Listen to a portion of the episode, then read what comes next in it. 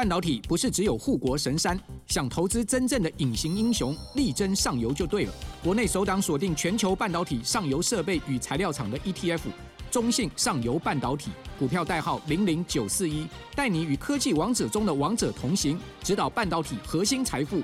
二月二十六到三月一号，称王募集，申购速洽中国信托投信与全台各大证券商。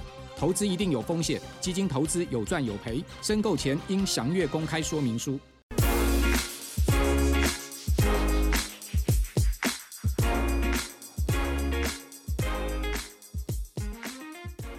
欢迎收听，小编没收工。大家好，我是 H，我是铁雄，我是蔡西。想不到吧？我们竟然在这个时候突然来了粉丝听众集。因为就是呃，我想说过年前把一些欠的东西还一还，就是不能欠过年。把累积的累积的赶快给还，赶快发送给大家。赶快把我们听众给我们的话，顺便跟大家分享一下。第一个呢，就是我们的干爹干妈抖内。没错，第一个是我们的阿红，他抖内给我们，然后说：“哎、欸，喜欢你们的节目，敲碗国中生帝王条款，求求了。”没错，这个我们后来也讲了。对，他是十二月十五号就给我们抖内的，然后但是我们拖到现在，对不起，是。我的错，因为我想说，现在我们都改成礼拜三了嘛，所以会累积一点再来跟大家分享。然后谢谢阿红。对，嗯，其实我们很晚才评论，而且其实也没有很完整的在评论那件事。趁着这个粉丝集，粉丝集总是能跟大家分享一下我们的心路历程，可以让大家更了解我们。主要就是因为呢，帝王太晚这集就 Trip 内就是评论这个国中生啊，把行人就是划成帝王。嗯，其实我们自己就在办公室激辩了好几个小时，然后呢，呃，最后是考量到真的要讲的，如果你真的这个东西讲下去，你每一个各方各派他讲的某些立场，他某些东西其实都是对的。嗯。然后，因为这件事情其实就是法律的问题，没有对错，你知道？就是怎么讲？应该说什么？怎么叫法律问题？应该就是观感。呃 呃，应该说就是法律还不完善的情况下，我们再好讨论这件事情，我们只能靠去修法去改善。所以目前讨论这事情是你有部分对啊，我有部分对，那我们两个对的地方都会冲突到，那我们就是这个问题就没办法解决，就只能去靠慢慢的去协商，慢慢的去改善这样子。大部分是观感问题啊。对对对，而且还有像触碰到孩子嘛，嗯，就是因为对他就还是个孩子，他还在求学过程中，然后呢，他的所有的认知，呃，可能。来自学校，来自他的家庭，以及他的生活经验。比如说，他的爸妈是不是每天在他上学的时候，那他就是就自己最直接的观感感受，就是哎。我看到的就是我爸妈无论刮风下雨，很努力在我上下课的时候，就是得啊、哦，有时候会遇到某些路段可能设计不是那么的完好，然后呢，啊、呃，行人啊、哦，我们就是要等待行人，然后呢，他可能听过我这是这都我的臆测了，我先说这都我的主观臆测，他可能听过谁抱怨，身边的人抱怨，家人也好，老师也好，或是有些人谈到这个事情，所以呃，他就就自己的想象世界，哦，他的认知，他的感受去做出这个话。那艺术它本身反映的是一个他的想法。你知道吗？呃，如果如果我们要在他的画作上去谈论，就是我们对一个孩子的想象力的画作去谈论所谓的政治正确，或是教育最先进的怎么样的规范，那其实有时候变相好是一种审查，好，对孩子的创意是一种压迫。但是今天又有延伸出第二个问题，就是这个孩子他的画作在这个很多比赛的审查下，他得到了第一名。哎、欸，我记得好像是优还是特优吧？不过是确实是有得奖哦。对对，好，那就不不是第一名。但是呢，他只要是得到一个名次啊，他他就有一个意义，就是一个算是被、被被认同，就是对对对作品的价值观，他要传递的东西，就等于是可以更。怎么讲？等于是一个被大家审视，呃，被作品的价值观，作品要传达的东西，它被认同了，对，被广泛认同，然后甚至可能传播。嗯，那曝光，所所以才会让 Chip 他这个很长期关注路权的，他就会去介意说，你这个东西他得奖了，那等于里面的价值观被肯定了。可是他觉得这个跟现在社会啊，目前最首要的一些路权的问题啊，行人的问题，它是冲突的。嗯，他就不希望这个事情被扩散，或是这个价。因为应该说他不希望这个价值被传播，或者是被被认同。OK，那再进一步延伸来讲，可是这个比赛它是一个交通画作的比赛吗？它不是啊，所以是不是另外一派又可以讲说，它是一个单纯的创意的比赛？嗯，你你不该，如果他今天是交通类的这种画作比赛，那你当然会要求他在这个交通的观念上是要最先进、最符合、最正确。那我刚刚上述讲的，我我其实都觉得每一方讲的都很有道理，所以我我不会，我很难去跟你定调说，哎、欸，这事情其实就是哪一边的错，他其实只是单纯就是你你从哪个角度讲，好像都都有点道理。哎、欸，那为什么他不会是最正确的观念？这个就我们又可以引出另外一个教育层面的问题，就是学校的老师他他可能光是教授这个。他手上的课程都来不及大家也知道，就是课纲其实要教的东西真的很多。然后我们以前的记忆也是，老师就一直在赶课，一直在赶课。然后呢，老师你看包办所有的事物，又要关心学生操性、品性，然后什么东西，他也没有办法。无时无刻最 update 那个现在社会有一些争议，他当然或多或少会知道，但是老师们也有自己的想法，他也不一定会认同，哦，等等诸多的因素，哦，所以孩子他的认知就是长这样。那今天又衍生出另外一个问题，就是 Chip 说，呃，他这个比较适当的部分，就是说他要把这个孩子的这个奖项给追回，撤回。嗯、撤回那呃，有必要做到这个地步吗？嗯、那是不是？基本上是在追杀这个孩子。对，而且这个孩子他会。因为他还国中生嘛，嗯，他又要受到这个社会的舆论的关注跟压力，又有很多批判啊，有很多批评，有时候大人都不一定受得了了，何况他还是个对小孩子嘛，嗯。但后来我记得有有一个作家出来鼓励他，我忘记谁，嗯，反正就有讲一句说，啊，对对对对，吴对吴若权，他引述了他看的一本书，然后就说里面有讲到说，我们每个人都生活在批评与指教的汪洋大海之中，嗯，然后就告诉他说，你的人生接下来还会面对很多各式各样的批评，有很多人会认同你或不认同你，每一件事都一样，所以我们只能应该这样讲，他也不是很悲观的说要接受，而是说学习，我们要学习怎么与批评共处，因为你的人生会。一直这样下去。刚刚提到就是观感问题，光你上述陈述的这些，就是这么多层面之外，我们那天就有讨论到，就可能有提到这一个观感问题的部分，嗯、就是节目上有提到说，呃，可能 Chip 碰到这件问题，吃亏就吃亏在他不能，就是他对小孩子刚好对方是一个小孩子，就是一定会占理亏这样。对对对，然后有有一点这个，可能这部分大家呃听众不一定有部分可能不一定认同，就觉得这件事情上本来就有。就对我们我们尽量我们努力追求比比较客观全面的来谈这件事，然后呃，我们那天办公室的大战还有谈到这个一些比较极端的行人的例子，或者是有一些可能现在那个行人条款过后，还有一些法律的盲点，然后导致用路人就是驾驶人他的行车确实出现了不方便的地方，就塞车之类的。对对对，所以那刚好这时候节目又有一位来宾哦，就是这个时代力量的候选人，嗯，然后他刚好有些。好，想法跟路权有关，然后也一起来讨论。但是碍于时间跟篇幅的关系，那再加上我们的表达可能不是那么的完整，啊，所以我们其实也有看到这个听众啊，有来反映说，哦，他哪些地方认同，哪些地方不认同。那我觉得比较可惜的就是那一集我们你你没有办法很完整的，没有时间，没有篇幅，很完整的来表达我们的立场跟想法啊。但其实我刚刚已经上述讲了，我刚刚那些点那些层面都没有延伸开来讲，我们就稍微提到，大家都知道哦，这件事情它其实有超级多的层面。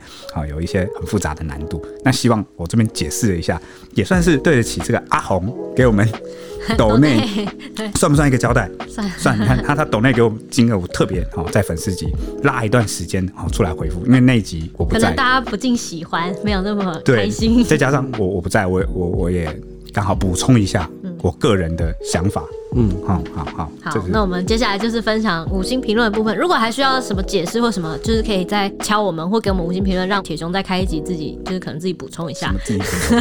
就是剩下的部分，大家想听铁熊的话，可以再敲完他，再自己开一集这样。然后我脚本就是空白的给他。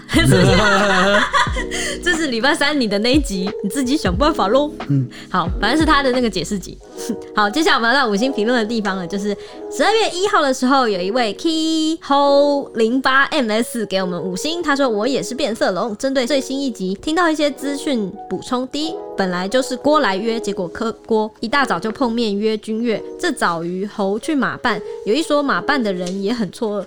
二是侯说没有什么让三趴让六趴问题，这点是正确的，严格来说是让五点九六趴。这点这点是正确。OK，好。第三，个人认为柯还是想要和才会有简讯。括号，那简讯字数限制前后文，猴只念后半段，但是这做法蛮蠢的，让猴抓到底牌，不用顾忌会不会郭柯配，所以态度强硬。然后括号巩固铁栏。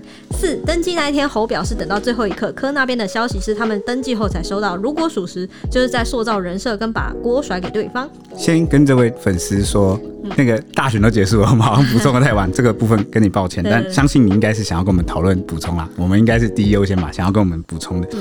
嗯。嗯我觉得很棒哎，我想邀请他来一起做脚本。好清楚哦，他超清楚的。对，严格来说是让五点九六，五点九六。原来如此。还有还有那个那个就是简讯那个部分，说他这样让猴抓到底牌，就是可不小心失误了。嗯，失误 失误。对对对，他都有一套看法。好，接下来是煞气风风，他在十二月五号给我们留的五星评论，他的标题是煞气 A 疯疯。他说最喜欢你们一边讲新闻一边讲干话了，擦 D。不知道那个礼拜我们讲什么？我也要谢谢擦 D。好，接下来是爱心儿爱心留给我们的五星评论，说圣诞树无法留言啊，抱歉抱歉，可能是圣诞树的错。对，因为不知道那天发生什么，或是 IG 的错，反正就更卡卡。对对对对对，好，新闻类的 Podcast 最喜欢的就是小编没收工，每个礼拜最期待的就是周一和周五的更新。谢谢小编用生动且多元的观点。针砭时事，尤其是铁熊常用温暖的方式阐述许多严肃的话题。冬天的早晨，一不小心就被暖到啦！擦滴 我只要看到笑我就写，我就说擦滴。好，谢谢 H 与周周和蔡西，那个是周周，他是知周族的周，大家好像一直误会他是周周。他是周周，我们发音不标准的错。对对对对对，一起带来如此优秀的节目，祝福小编叶配滚滚来，老板大家兴，大家兴。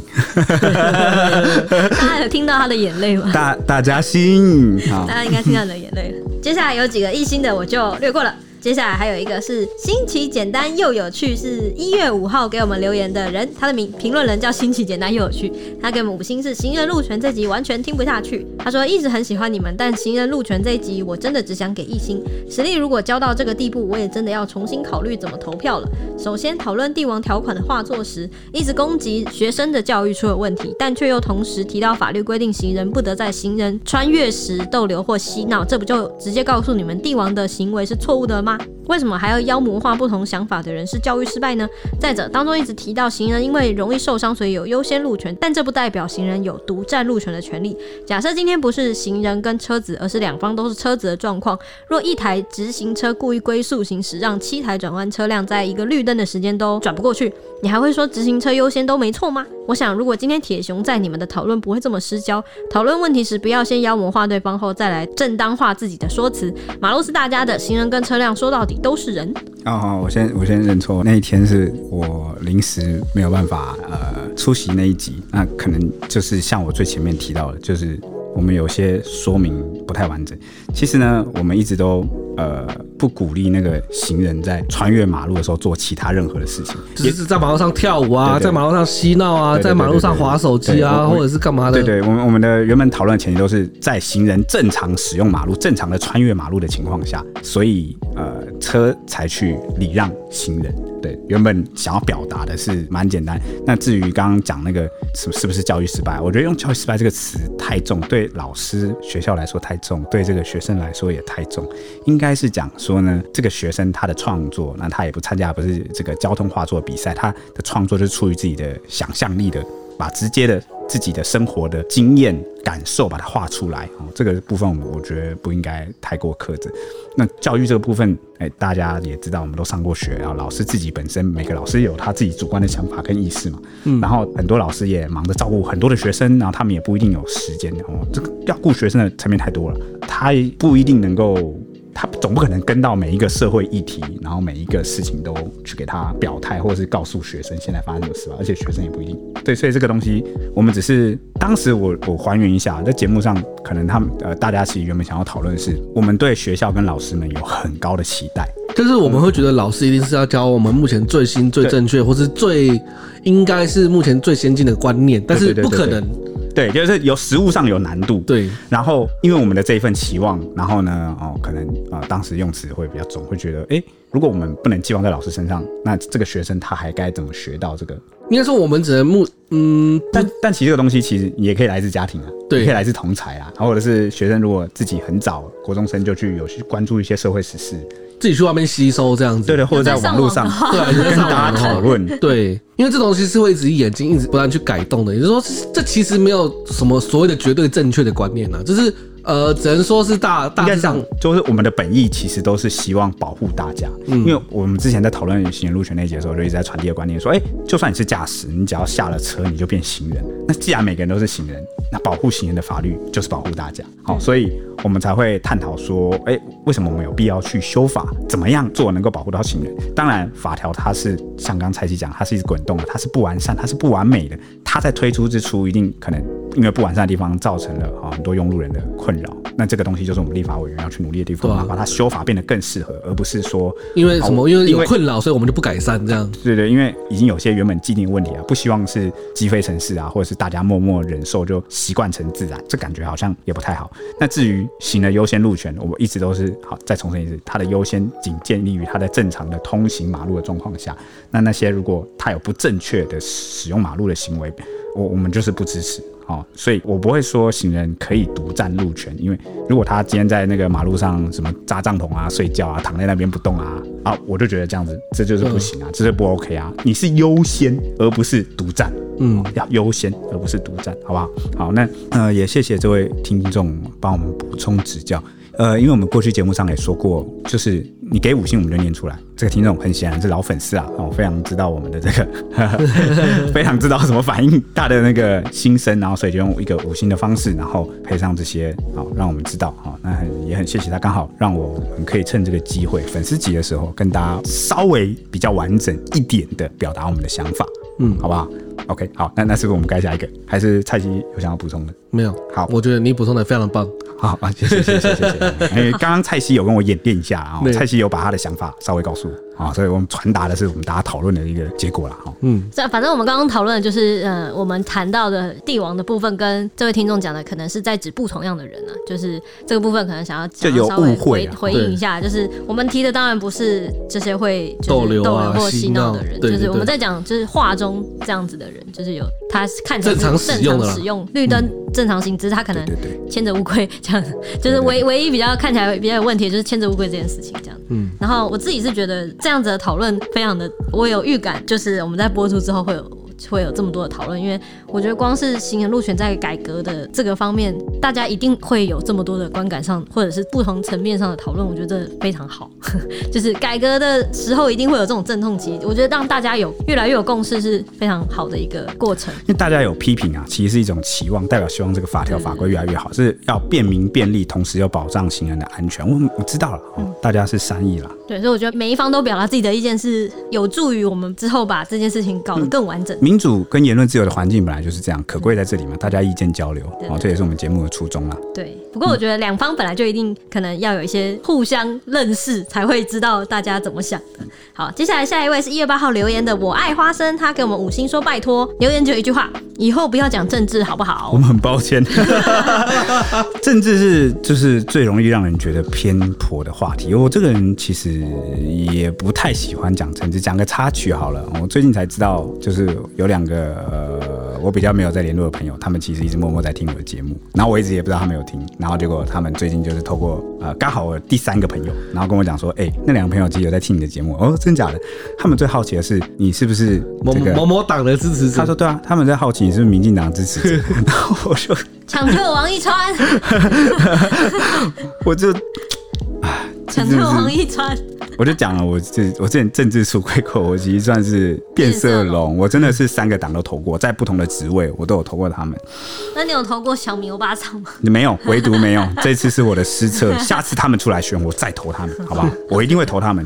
而且其实说真的，讲到政治，除非你只讲事实，不然你真的很难不站立场。但是政治就是政治就是一个 政治就是一个立场的东西，就是一个有会有带有自己意识形态。重重点就是我们大家怎么跟自己的意识形态做一个搏斗，甚至不搏斗。因为你知道我很喜欢呃，我大学有一堂课，就是叫那个诶体育课，不是，就是反正就是文学啦，文学的课。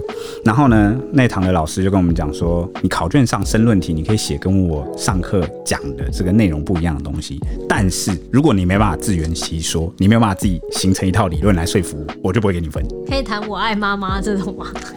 就是当然还是不能离题啊，跟题目有关。但就是你如果能够自圆其说，我就会给你满分。就是举例来说，今天我们要描述一段古文，然后这个古文的意思，你有办法就是自圆其说的话，不管你写的跟老师讲的是不是一样的，你自己掰一段出来的话，这样可以。对，只要但是你要有办法讲，就是应该说一段话有不同的解读。你能你的解读如果能够讲得通，你讲得出道理，能够自圆其说，那就给你过。对，所以我我觉得这个事情是这样哈，政治就是大家就是你知道吗？因为就是受到自己意识形态跟价值观还有生活经验的影响。然后你会讲出不同话，但重点就是我们怎么知道你是在讨论还是在那个讨讨论它其实最基本的真谛就是你说是在讨论还是在输出？是不是？对对对对，就是你一定是引述某些事实，根据你的见解，然后谈论你的想法。嗯，好，那它就很难是全客观。你知道什么是全客观的吗？数据就是全客观的，资讯就是全客观的，因为它没有人为的解读。嗯，所以有时候之前有人问说什么，哎、欸，理组跟文主那个文主有什么存在意义？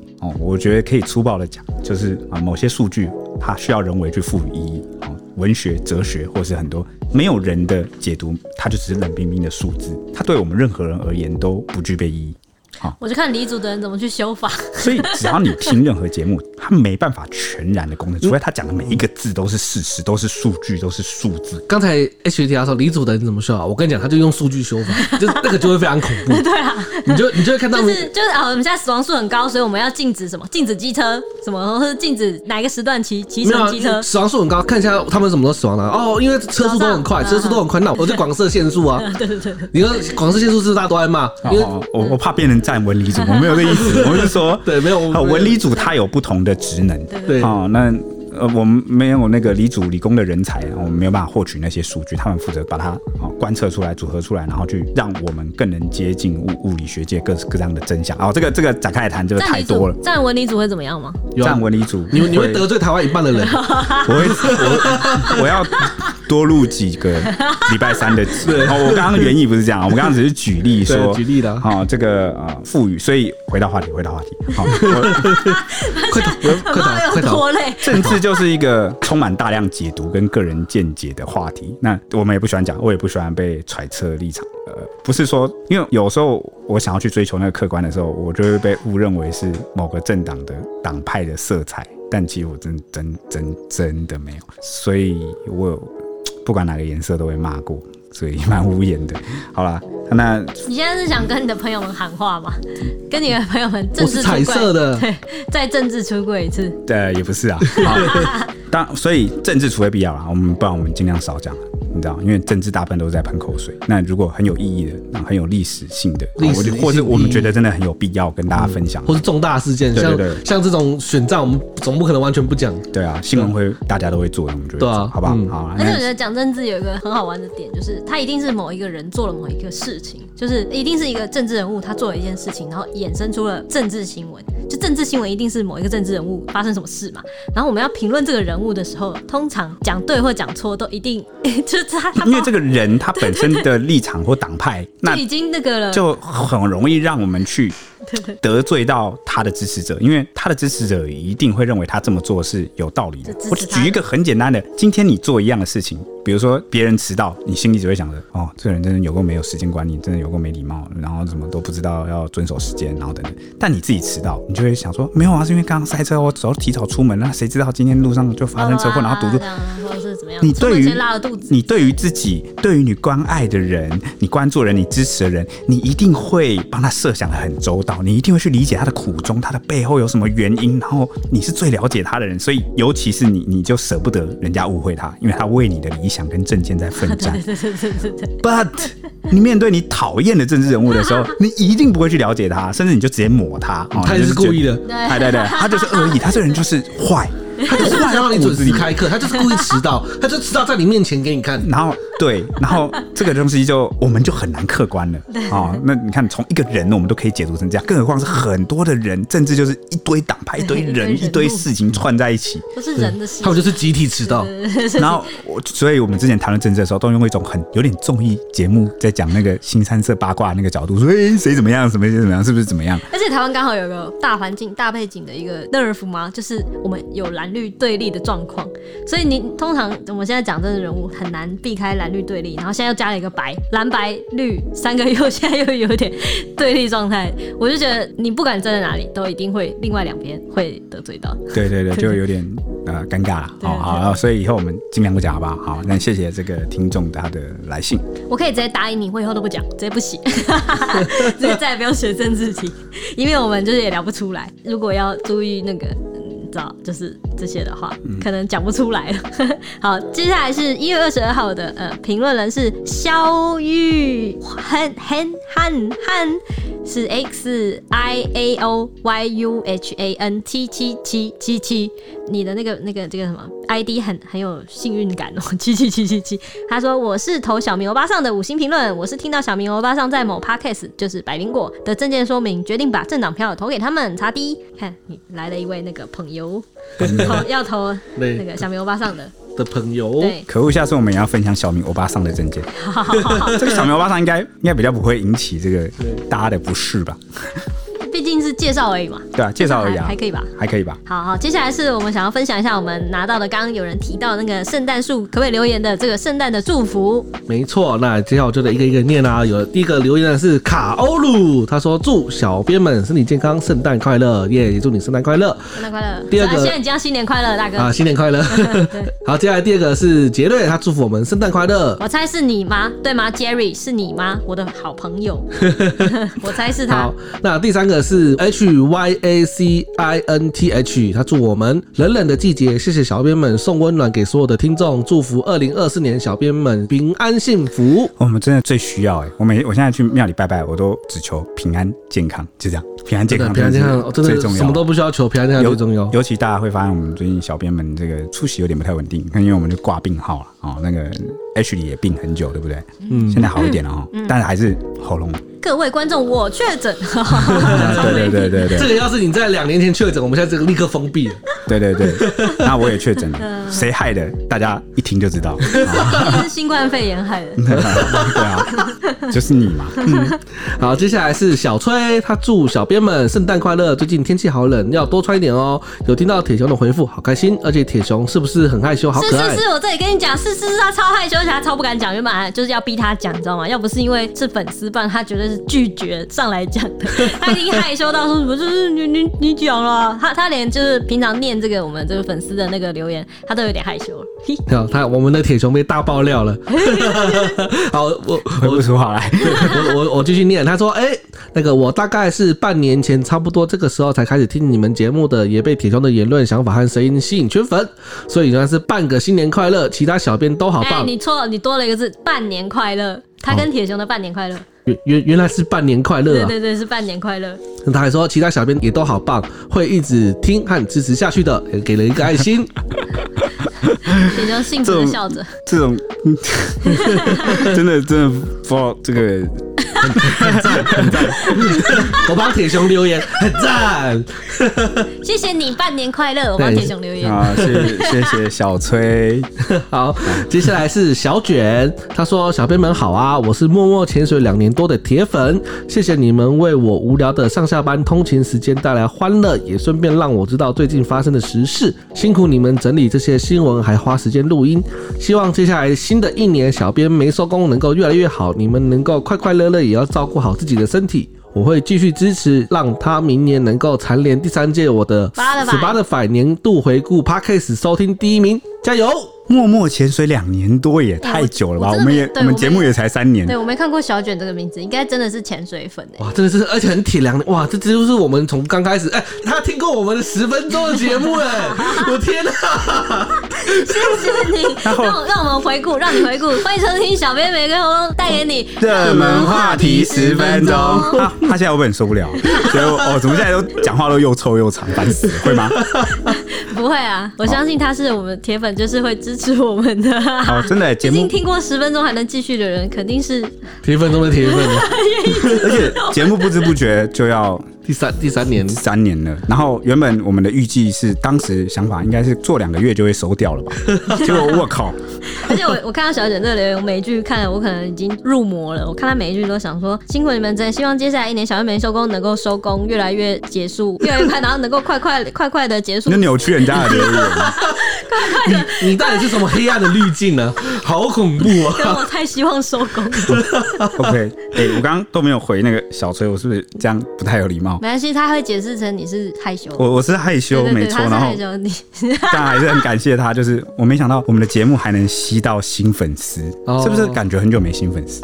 都是一群很老的粉丝在支持着我们。对，如果如果我不能讲的话，那个后置希望帮我剪掉，就是就我们的那个观察数据，我们的听众数字一直都差不多，就是维持在一个。这是一群老粉的小天地耶，就是我们就是你看我们这几个小编就是专门讲新闻给你们听，嗯，因为你们支持我们，所以我们就一直只能讲给你们听。我说的是 Apple Podcast 的统计啊，就基基本上都在一个正负相差没有到很多的数字间徘徊，所以基本上应该都我猜是都同一批人啊，没有新增太好感人哦，真正的感人不离不弃耶。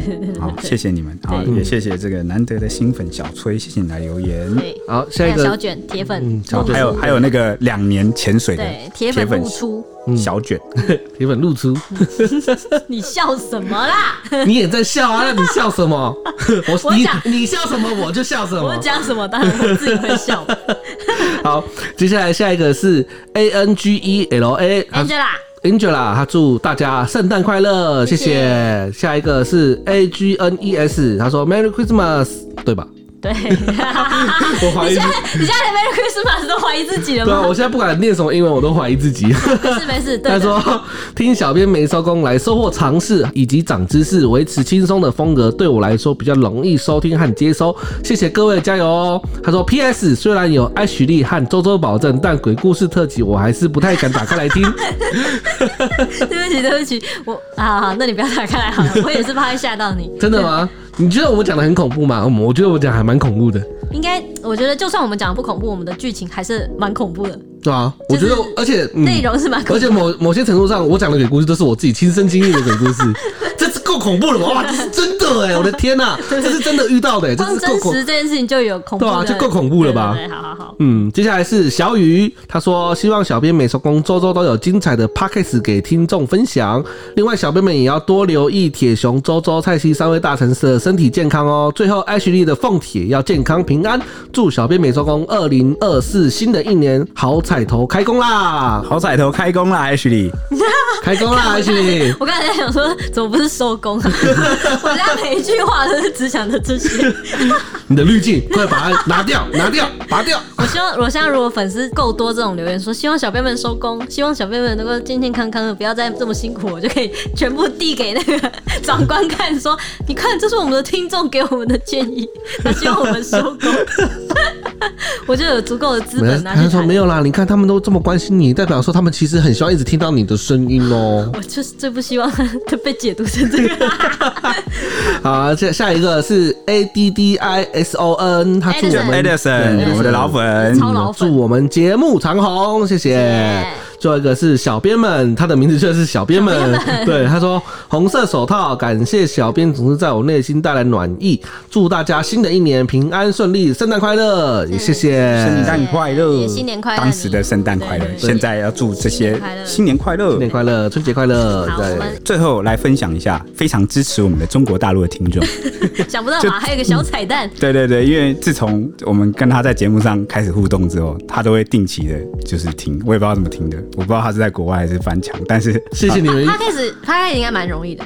对，但他的限制比较少。但反正我们有，就是他有投投信来，然后稍微聊一下。我们没有讲到这一集啊，就是那个甘肃地震，就是那时候死伤蛮惨重。嗯。然后他可能原本预料我们会讲，然后那时候他可能。翻来台湾就看一些媒体，他就看了蛮难过。他就说，为什么就是反正有一家媒体啊，就直接讲说什么官方禁火速称搜救基本结束，但那时候其实搜救还在滚动。对，他就有说，哎、欸，他不太懂为什么，或者是有一些标题，你知道吗？就是有些媒体他那个标题感觉就有点嘲讽吗？就是故意有点嘲讽。嗯，因为这个就是仇恨牌，大家还记得吗？我们上一集前几集有提到说，呃，就是日本的事情，嗯，就日本石川强震嘛。那是不是有这个中国的某一个新闻台的主播，然后他就说啊，这是报应，这是怎么样？嗯，然后反正这个中国大陆听众就说不太懂为什么台湾有些媒体会用这个比较仇恨的方式去打这个仇恨牌，然后去就就是反正他就是觉得蛮 蛮蛮那个的，然后他就来信我们要谈一下聊一下，然后刚好也是因为我上次谈到那个中国大陆的主播，刚好这两件事可以结合在一起讲，然后他就分享说，大陆虽然没有私营的电视台跟电台，然后所有的电视台都是官方的。但是他们现在有所有的电视台都是官方的，哦，诶、欸，真的假的？对，但是他们现在就是这几年他说，因为他们的网络啦发展就是蛮强的，然后电视台除了几个比较有名的电视台，比如说什么央视啊、湖南啊、上海、江苏等等，其他的电视台收视率都很低很低。那官方对地方的电视台的补贴减少，导致地方电视台不得不自谋生路，就开始做一些自媒体，就类似抖音之类的。嗯，然后官方也开始就是放松限制，允许那些地方电视台主持人开设抖音账号评论时事，然后兼直播带货等等的。那结果这个就导致，就像台湾因为电视台跟媒体报纸太多，竞争很激烈，这些地方的电视台因为没有官方的补贴了，就是应该说还是有官方补贴，但是因为减少了，然后他们就开始靠私营的东西开始去，就是也是变相的那种自由竞争。那竞争激烈，那很多这个所谓的电视台主持人，他们开了抖音号，为了多增加点粉丝，所以就会开始蹭热点了，就是像内容会经常乱报，就是夹带私货。嗯，然后就会像四川地震那一集提到，就是你看，比如说他就打那个仇恨牌，然后来涨粉丝。他说目前他们这个自媒体，大陆自媒体的某些生态也已经造成了一些乱象。比如说很有名的就是二零二三年一月的时候，有一个江西的高一新生，就是胡星宇事件。哦，有一个学生他叫胡星宇，然后他有言啊、这个不好讲，这有些台湾的法规的部分，我们先略过他的原因，反正他就是轻生呐、那可是他一开始是失踪，那很多这个自媒体，那可能就乱报啊，或者是阴谋论啊，然后什么，然后弄得就是乌烟瘴气，然后大家都觉得很像是真的。那当时他就说有一个海南的主持人也在跟踪这个事件，然后非常的亢奋，一直他们用那边术语叫做带节奏，然后编造了很多无论是警方还是家属都没提过的所谓的证据。那他说中国大陆的听众其实也有很多人是不喜欢这种带节奏，对，乱贴标签啊，或是仇恨牌这种。所以他就是希望来信分享，就说呃，其实不管是两岸的，就是某些媒体乱象，他他们其实是很有共感的，只是他们反正来看还是会觉得很难过。就是这其实这我觉得这其实就是双方的一些比较理智的人、理智的网友看到都会有这个反应呐。我觉得，因为其实我们去看微博，有时候台湾发生一些灾难，我们去看微博也，也是看到有些小粉红，对，也是有这种。所以，所以我们每次提到那个中国大陆。的一些事情，或者是他们民间一些反应，我们都必须强调说，是一部分偏激的人，但是他们的声音目前主流上是被放大的。嗯，那理性的人他会有个沉默螺旋，那我只能说，理性的人还是很多，但是偏激人就算是少数，但因为他们人口很多，一点点也会很多，然后再加上官方如果演算法，他有意让这个声音去代表某一种他要达到的目的的话，那我们就会台湾人会一直去看到这个。嗯，那我们很自然而然产生反感，或者是有一些呃不那么全面的认识，那这个就变得无可厚非了。嗯，哦，对不对？就像他们翻墙来，也会看到一些一定是你不开心的东西扎心嘛，就是用他们的术语，就是他们讲法叫扎心，你那个嗯就会卡在心头上，你就很难忘记。那那个仇恨跟偏见是很很难被破除的，所以我们大家要尽量不要被这个影影响到。嗯，对。然后呢，接下来就要讲贺龙夜夜秀。这个贺龙夜夜秀，我们。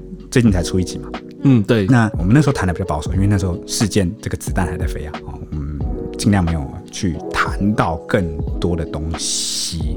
但是呢，我相信我们有不少听众有去看那一集完整的贺龙夜秀。那其实王志安他来评论台湾选举的某些现象，有些部分啊，是他个人的观察跟他的感受。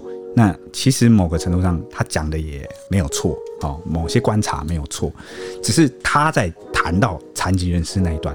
他用了不恰当的玩笑、揶揄、比喻、暗讽，嗯，这不 OK，因为其实是这样子。王志安他他有他很强烈的主观意识，那他也没有在台湾长大，他有时候看一些事情啊，他他从一些他观察到的表象去解读，他就会误以为每件事都有关。我举例，他说台湾的某些造势是很煽情的，是鼓动那个煽情的情绪，让大家去投去唤起某些感受。嗯，那因为他待的时间很短，那他观察的造势也不多。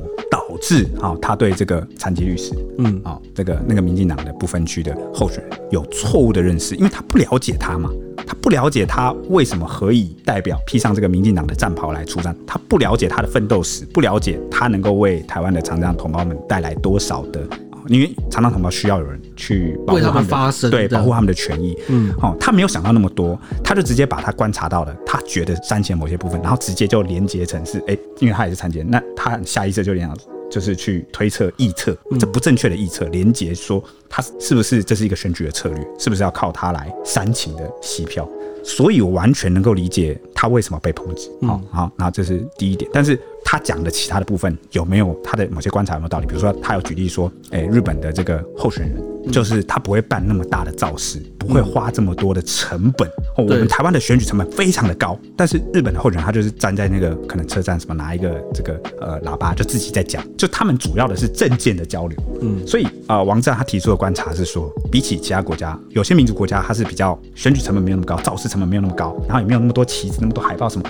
就是主打在政见，但台湾的选举比较讲求更多的情绪，哦，所以他更多的参与之类的这个部分哈，大家去体会感受，你认不认同那是你的事情。我只是说他有发表其他部分，那其他部分他讲的不一定错，但是残疾人士这个部分他真的是失言失当，再加上还有第二个部分可以延伸出来，他后续对啊台湾的一些政府的处理是不满的，那他在他的推特上发表了很多偏见，还有其他的偏见啊，那就是火上浇油了嘛，你懂吗？就原本大家就是有点算是沟通误会，然后就是他发表错误的人，他第一时间也道歉，但是后来可能又不满台湾政府的做法，做法，那就在推特上开始讲说，等我去换一个护照，换日本人的，换美国人的，我看你们台湾政府还干嘛？对，这个就是偏见。当当然有可能你你也是在讲气话，可是有些话就是讲出来。对，那个御寒的意思是什么？你就是贬低了台湾的主权，你这就是在说台湾是美日。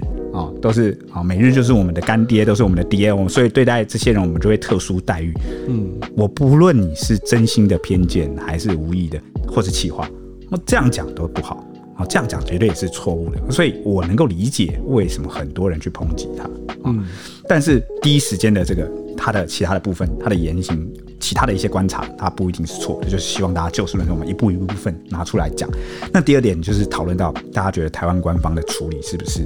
因为是禁止他来台五年嘛，对对不对？因为原因是什么？原因就是他持这个观光签证来，但是没有做观光签证的事情。应该说他做了其他的事情，他接工作，对对对，兼职，这是观光签证所不允许的。嗯、那很多人可能哦，两派声音啊，一派就是说啊，谁叫他就是违法，法律就是我们最低的底线，发的好。那、嗯、另外一派是觉得说，持观光签证来台湾做其他事情，好像很多游客。有的没的都都都都做，然后就就有点像是这个。我举例好了，有多少人持观光签证来台是来拍影片来做那个 YouTube？那 YouTube 是不是工作？是。那他这个要不要抓？啊、呃，类似这种感觉，就是这样讲好了，就像是某个程度有点像是有点像交通违规，有些东西就是你可以劝导，或者是你要抓，就是你怎么处理它，其实有一个弹性空间。你要依法处理也可以，但为什么有些人觉得可以不用这么硬性的处理？原因是因为他的身份跟他刚好谈论的话题。第一个，他的身份他从中国大陆来的嘛。那我们台湾某个程度上作为一个民主灯台在辐射，他是一个我们重点的这个对象。嗯，那我们是不是有更高干的手法来展现我们对于言论自由或是民主的一个包容性？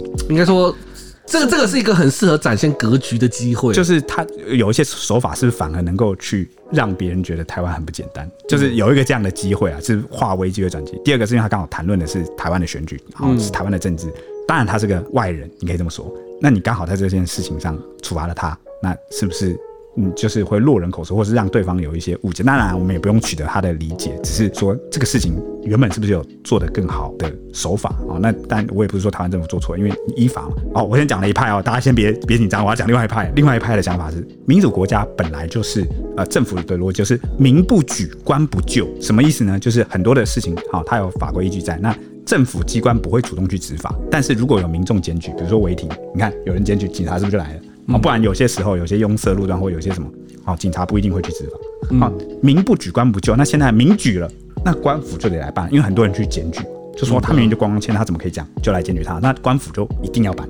你不能不办啊！你你你不办就就是渎职，因为你是法治国家，对，你一定要办啊。那所以他就依照这个条例来办了。嗯，然后也有人举啊，说黄明志啊，大马的艺人啊，他也也有来上节目啊。那为什么人家就知道要办工作签证，你就不知道？哦，我这边的解读只能说是因为黄明志他是一个艺人啊，职业的艺人，然后他有也会有团队提醒他，他有团队，他有秘书，对啊，有有助理啊。哦，那他在这方面是专业的，他当然王志安很明显不是专业啊、他就是一个媒体人。那至于后来还牵扯出有些人觉得王志安的发言，然后有有可能是认知作战？他是不是贬低这个台湾的主权？他是不是想要影响台湾？哦，那个就就有一点臆测性啊、哦，我们就不推论。但是我确实觉得他后来在推特上讲的那些都非常的不妥当，贬低台湾的主权，这个大家生气是非常正常、非常合理的。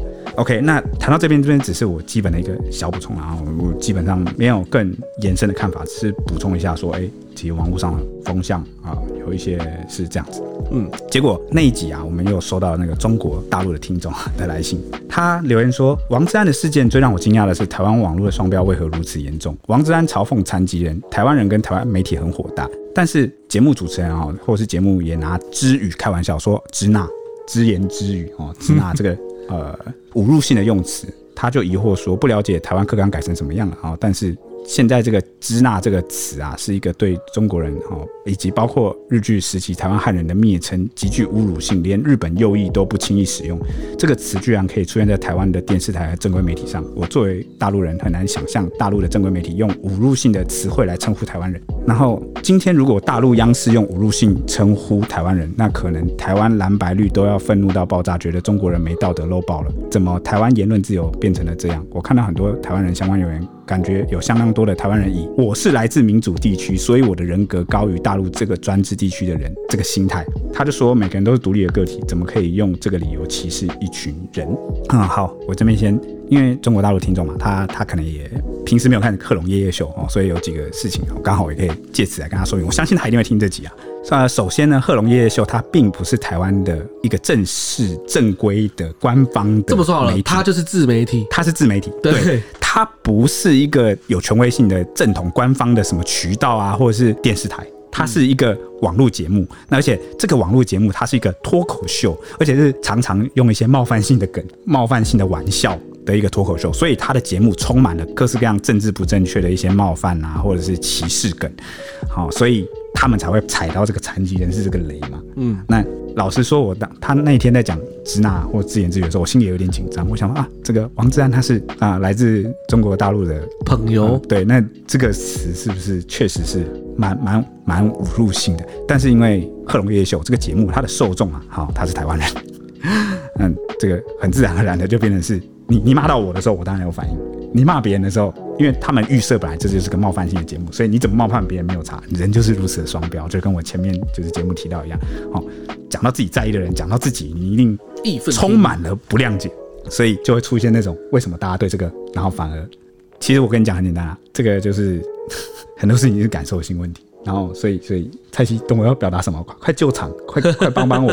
这个，嗯，应该说，但当然，我确实讲道理是两个都不好，对，两个，但是这两个，但大家对这个节目的预测就是，它就是一个充满歧，就有有一些政治不正确、歧视性的、冒犯性的节目的脱口秀。嗯，所以好了好了，反正我们目的是澄清啊，先跟你讲，这个这个不是正式的媒体，所以当然啦，你你讲说如果央视这么用，我们也会很震惊嘛，对不对？啊，那就是你就跟我们如果我们中央社用了，我们自己台湾人也会很震惊。对，如果今天是我们的官方媒体或者是比较大的电视台，他用这个所谓的支那哦，我跟你讲，一定也会被批评被挞伐，一定会。那今天是因为大家对这个节目它的预设心理预设不是那样。对，先跟你讲好。第二点是，央视有没有用侮辱性的称呼他？是没有。但是呢，我现在用台湾人的角度跟你讲，哦，我们常常感觉到被矮化主权。对，好像像呃，你你也不会叫我们这边的军队国军嘛，你会用台军，好，把它贬低成一个地方性的军队，或者是说哦，我们这个台湾的怎么样怎么样怎么样怎么样啊？这个双方啊，但我也明白中国大陆的这个官方媒体，它就是一个官方组织。对，那它就会有很强烈的立场性。可是它对我们台湾人来讲，就是经常被对我们有一种常被打压的感觉。当然，跟这个所谓的“支那”这个词，我觉得差远了。嗯，但是我只能说哦，有时候两岸哦针锋相对，官方啊。不友好的情况下，民间也会有时候有意无意被带动，然后对对于某些可能轻微，也不是说轻微嘛，就是对于某些冒犯的东西，可能就会觉得，嗯，既然你们平常也是这样子的，我们也可能都会带过之类的啦。对，这个反应不会这么大。好，那这个听众还有提到说，王志安这次嘲笑残疾人的事件，他不能代表所有的中国大陆的人那，大陆也有发生过名人嘲笑残疾人是被骂反丢工作的事件。OK，好，这个算是分享给大家啊，就是。中国大陆的听众怎么看待我们台湾的这些事件？其实有时候我不是说大家要很介意人家怎么看，而是我觉得刚好可以提供一个不同的角度给大家。就别人是怎么看，嗯，对啊。有时候我们这个节目的乐趣就是交流嘛，交流就是知道不同的声音，这才有趣嘛，对不对？好啦，那这个以上是算是最后一点，啊，小补充。不知道这个这一集粉丝集大家喜不喜欢呢？那我们下一次见喽，拜拜。拜拜。